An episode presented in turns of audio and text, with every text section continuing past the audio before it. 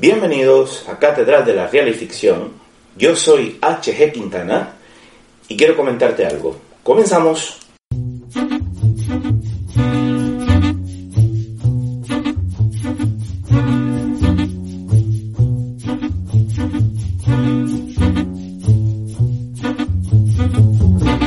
Hola y bienvenido. El 12 de diciembre de 1963, el presidente del Instituto Cubano de Arte e Industrias Cinematográficas, Alfredo Guevara, leyó alarmado cómo su trabajo frente al organismo estaba siendo cuestionada por un artículo sin firma publicado en el diario Hoy. Para el autor del artículo, un grupo de filmes extranjeros que serían estrenados en Cuba eran representantes del arte decadente burgués un conjunto de obras que no eran buenas para las necesidades de un país en revolución, porque aflojaban el espíritu combatiente de sacrificio y pelea del pueblo cubano y lo contaminaban con blandenguería burguesa y despreocupación frente a los imperialistas, sus lacayos y sus gusanos contrarrevolucionarios. Entre estas lindezas que criticaban su trabajo, se utilizaba una frase de Fidel Castro que expresaba, el artista más revolucionario es aquel que pone la revolución por encima de todo lo demás, el que está dispuesto incluso a sacrificar su propia vocación artística, si ello es necesario, por la revolución.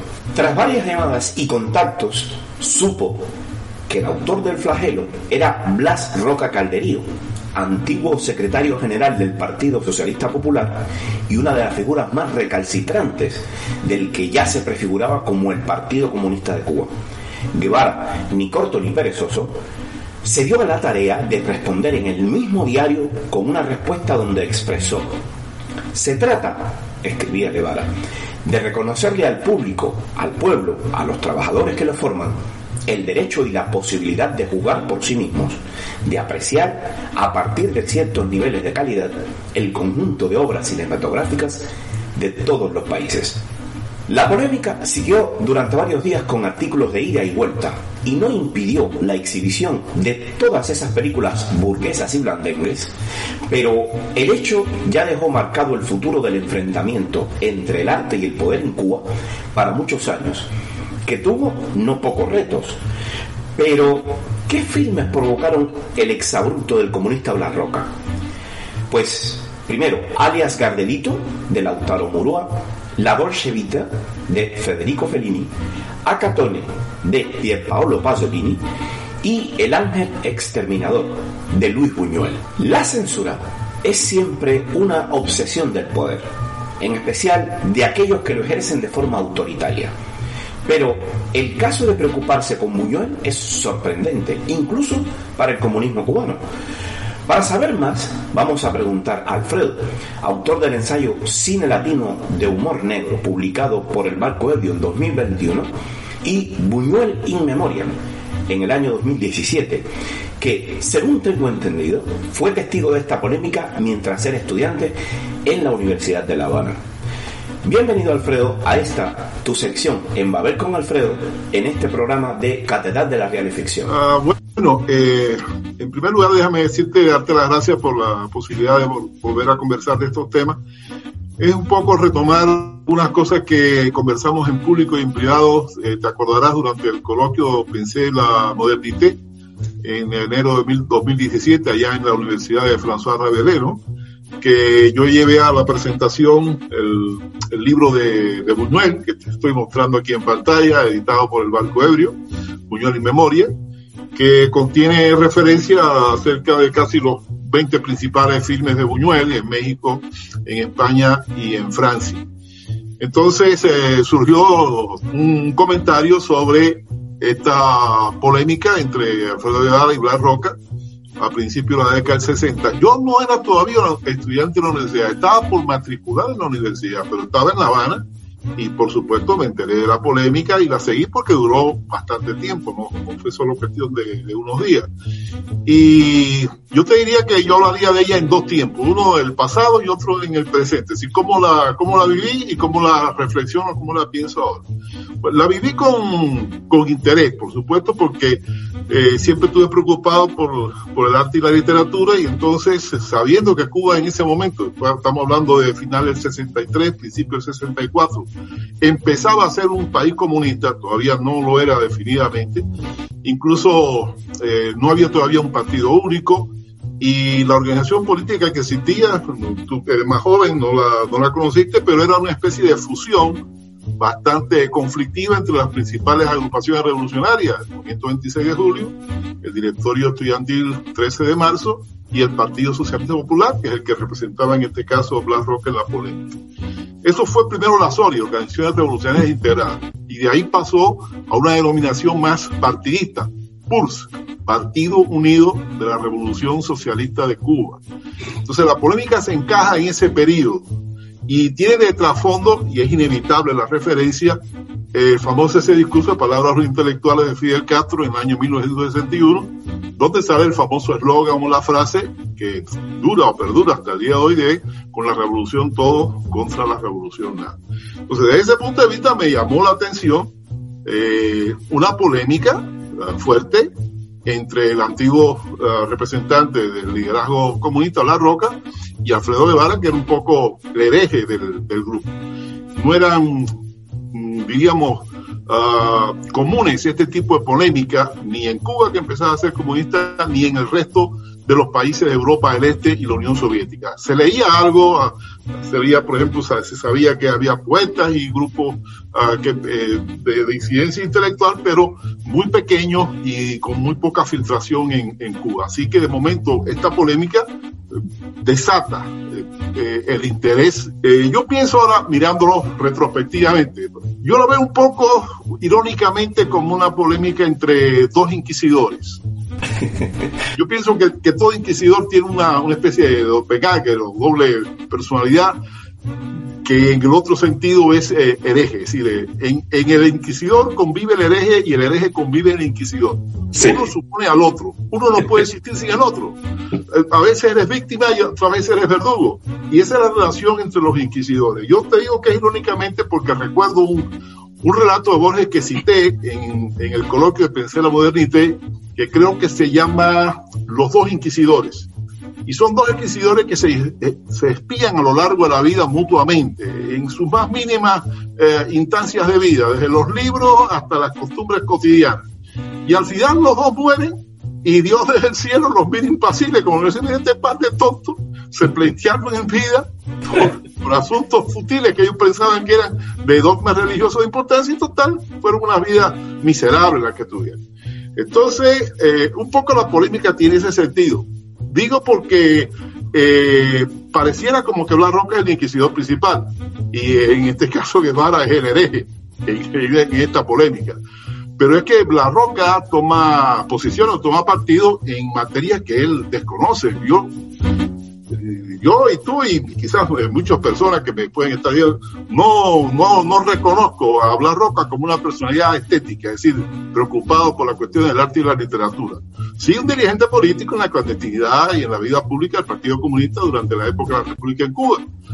Incluso el, folleto o el, breve ensayo que él escribió, El socialismo en Cuba, está muy, muy, diríamos, uh, muy criticado de todo punto de vista. Ha visto críticas marxistas muy duras contra él liberales y conservadoras. Así que no, no, su categoría de dirigente político, ok, pero no eh, el hecho de que, que sea un, un, crítico de estética o que pueda eh, comentar hacia el arte y la literatura en la creación. Una opinión la puede tener cualquiera, pero hay que sustentarla, hay que validarla. No, no es así, y mucho más cuando se trata de artistas reconocidos, porque el grupo de películas ese que tú mencionas o que mencionamos allá en el coloquio, estaba lo, lo mejorcito que había en aquella época, ¿ok?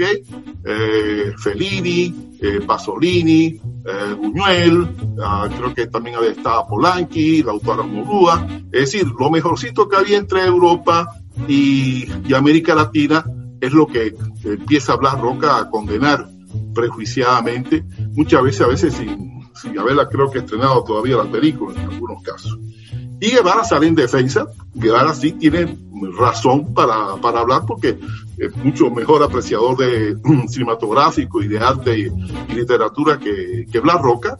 Creo que son mucho más fundadas sus razones y por supuesto la polémica, te guste uno, te guste el otro, Guevara sale vencedor. El hereje en este caso sale vencedor y el verdugo Dios al mal parado. Pero te repito, vuelvo otra vez a la idea de que los dos son y en el fondo tienen su, su lado inquisitorial, porque dos años antes de esta polémica Guevara asume una posición, eh, si no inquisitorial, semi-inquisitorial, contra el documental PM, y eso fue en ese eh, periodo polémico del verano del 61, cuando se produce la intervención de Fidel Castro sobre las palabras intelectuales. Y para completar el trío de los dos inquisidores y Dios que los vi impasibles del cielo, un poco que Fidel asume la posición del demiurgo, la posición del Dios. Ah, mira estos dos pleiteándose por asuntos de arte, mientras a mí lo que me interesa es la lucha guerrillera y la ambición de poder. Es decir, eh, si lo miras a la distancia, tiene perfiles irónicos. Si lo mira en el momento contemporáneo, ah, no, no, tiene un interés y una perdurabilidad que va más allá de, de los límites del momento en que se produjo. lo que sí me sorprende es que teniendo en cuenta la crítica social que existe en la obra de Buñuel, una crítica que algunos han entendido como una crítica al capitalismo o incluso a la burguesía, sorprende que en la, la cúpula del comunismo cubano consideraran a burgués, a, perdón, a Buñuel un burgués decadente al que el público cubano no debería acceder. Pero es que, es que eso es, la falta ese de, sentido y de criterio y de eh, eh, sencillamente de lanzar eh, ideas y criterios sin fundamentación. En primer lugar, Buñuel toda su vida fue un crítico de la sociedad española y del franquismo, y tuvo militancia antifranquista, y tuvo militancia, si no comunista, muy cercana al comunismo, y mantuvo su ideario estético del comunismo y el surrealismo por décadas. Entonces, sencillamente, eh, si esa opinión la tenían algunos eh, militantes y dirigentes del Partido Comunista Cubano en la época republicana, estaban muy desenfocados de lo que era la figura de Buñuel y su importancia en el, en el mundo del cinematográfico. Pero al mismo tiempo te puedo decir como un famoso refrán, no le pidas nunca peras al olmo. ¿okay? Si Blas Roca, que era el secretario general del partido, ¿okay? se confunde en el análisis, sencillamente utiliza términos que son de la, de la sociología y de la política para enjuiciar un producto estético, ¿qué tú le vas a pedir a un militante de base que sencillamente está educado en la lucha de clase y en la dictadura del proletariado? No le puedes pedir peras al olmo. Si el, el, más representativo del grupo se equivoca, falla, no atina, se desvía, sencillamente no da pie con bola, ¿qué le puedes exigir al que es militante de base? Que tiene mucha menos instrucción, mucha menos vivencia política, de debate de parlamentario, de cualquier tipo, de análisis crítico.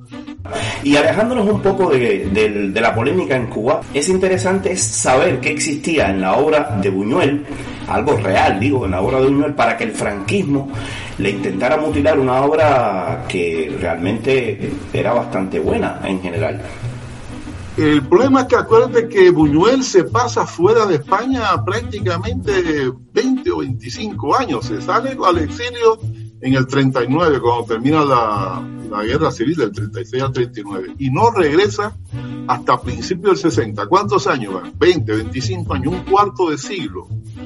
Uh, viviendo en México y en otros países, etcétera, ¿okay? El, el, cine que hizo fuera es muy diferente al que hace en España, al que hace luego en, en, Francia. Entonces, cuando regresa a España es un momento muy, muy peculiar, porque el franquismo a principios del 60 quería dar otra imagen, ¿ok?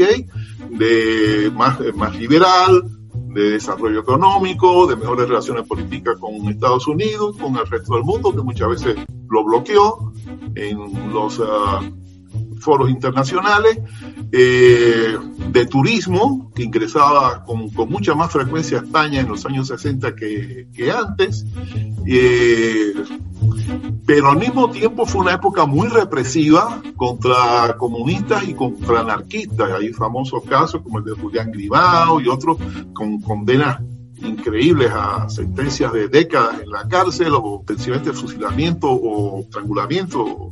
Eh, así que mm, era una, una, una, actitud muy doble. Entonces, Buñuel regresar a España, aunque fuera por un corto periodo de tiempo, era una provocación. Una provocación que el, el Estado español franquista arriesgaba y también arriesgaba a Buñuel como individuo, como creador.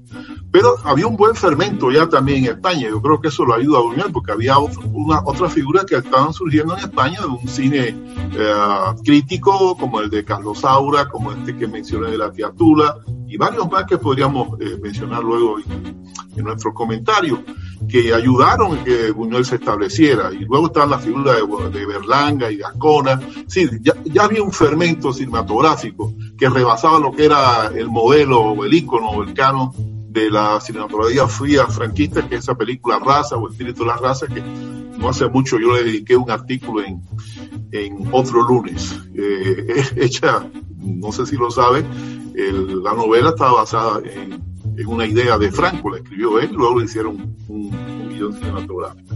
Así que cuando Buñuel regresa hay otras condiciones, hay más flexibilidad, pero ya se sabía que con él se arriesgaba la, la, película que marcó ese, ese especie de apuesta entre tire, tire entre el gobierno franquista y Buñuel es Viridiana, la que marca la, la diferencia, ¿no? La, la, ideología del franquismo tenía tres pilares, Dios, patria y familia. Y en el caso de Viridiana, por lo menos el de Dios y la familia están bien, bien vapuleados. Uh, la patria no tanto porque ese señor vive allí en una granja aislado, okay, fuera de fuera del contacto social y, se difumina lo que sería el patriotismo, etcétera. Pero lo que es el aspecto religioso, lo que concierne a la Iglesia católica en este caso y a Dios y a la familia, eh, ese hombre que trata de reproducir su noche de boda porque la primera esposa falleció, murió, no se sabe en qué circunstancia, la noche de boda, y entonces con la sobrina quiere vestirle igual y posiblemente hasta poseerle, violarla, narcotizada.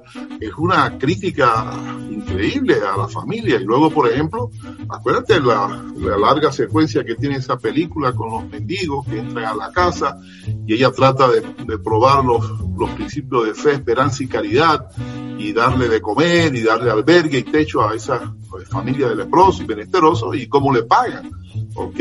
Acabando con la casa, sencillamente, prácticamente asesinándola a ella, y se salva puramente Milagro, y cómo reproduce la famosa última cena. Buñuel cuenta en uno de sus, sus libros que él, la censura le hizo alrededor de cuatro o cinco señalamientos de censura, como por ejemplo el caso de la muerte del tío, ¿ok? Eh, quería la censura que muriera de un infarto, no que se suicidara. Ahí tienes un punto fuerte, ¿ok?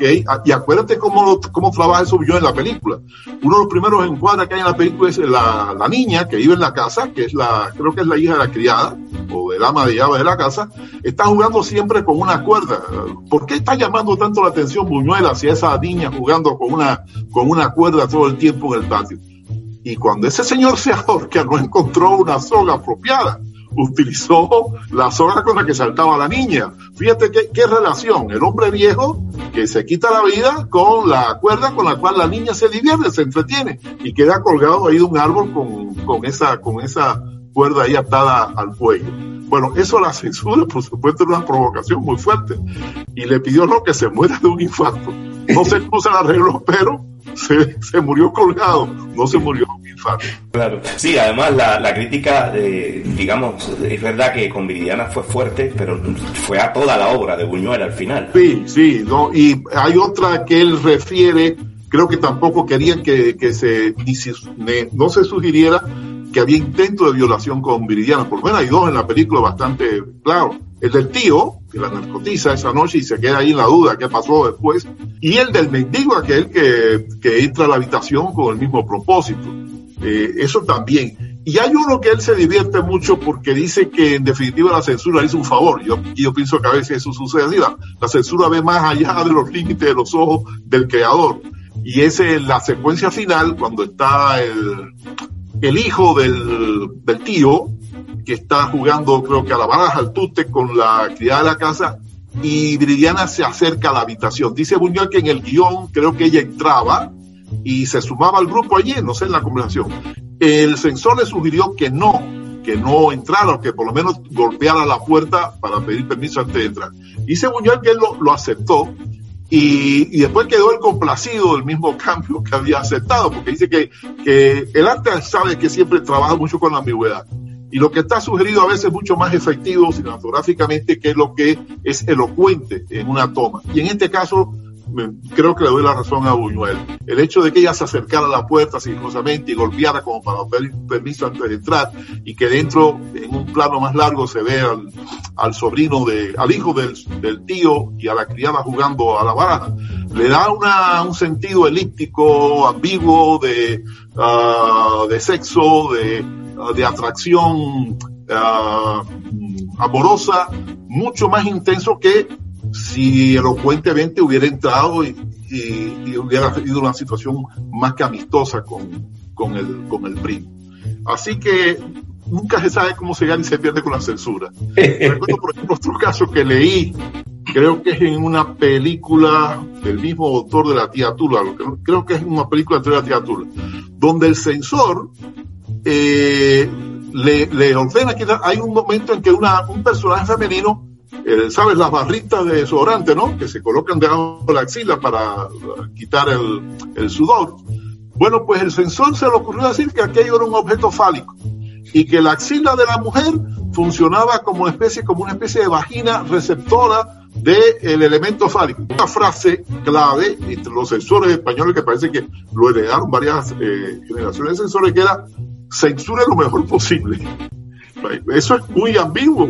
Censura lo mejor posible. Quiere decir, quita todo lo que tú puedas y los demás, lo que sobreviva, bueno, vamos a ver cómo, cómo queda. Entonces, trabajar en esas condiciones requiere eh, una gran dosis de paciencia, un gran interés en salir adelante con una producción cinematográfica porque continuamente la censura te, te tiende zancadilla, ¿no? Pero a veces, como es esa secuencia final de Viridiana, el resultado es opuesto. Lo que se pensó que era positivo para la censura resultó positivo para los espectadores en la ambigüedad de la relación que se crea. ¿Y cómo recibió la crítica internacional la, la película Viridiana? En dos bandos. La, la crítica cinematográfica vio que era una obra de relieve, una obra importante que marcaba una, una pauta, no solamente porque Buñuel regresó a España, sino porque tiene una calidad, además, esa actuación de Silvia Pinal, el mismo personaje que hace del, tío en la granja, está muy lograda, a toda esa parodia de los elementos de la última cena, una película de impacto para cualquier público porque está trabajando con elementos muy, muy conocidos de la, de, la, de la vida secular, de la historia cultural, la religión en este caso claro, para al Vaticano le, le, molestó. Creo que cuando la película se presentó en un festival en Italia, no sé si es el, de Venecia, hubo, hubo crítica fuerte en la, en la prensa del Vaticano, por el sentido de blasfemia, en el sentido de jugar con los símbolos religiosos. Acuérdate, por ejemplo, que Viridiana carga para, cuando va a vivir a la granja, carga con todas las cosas que tiene en el convento, ¿okay? Y continuamente se está mostrando todo ese eh, ajuar que ella lleva y, luego la, la, relación que establece con el tío, el tabú, la prohibición, la, la, relación eh, sexual entre miembros de la familia, todo eso es un tabú, digamos que viene de muy, muy antes en la historia de la civilización y que Buñuel juega con ellos, eh, coquetea con ellos en el, en el, film. Así que para los críticos profesionales, una obra de arte. Para la visión eh, crítica de, de, la iglesia o un filme de cuidado propio para el index, no para la distribución internacional. es interesante esto de la, de, la, de la censura. Recuerdo, hay una frase en uno de los ensayos de Manuel Vázquez Montalbán que él decía que eh, contra Franco vivíamos mejor. Y es una forma quizás de dar a entender cómo los, algunos de los que hemos vivido, sobre todo la censura de primera mano, los que hemos sufrido de primera mano, a veces nos obliga a la creatividad para intentar burlarla. Y esto quizás es una manera de, de entenderlo, ¿no? En la obra de Buñuel.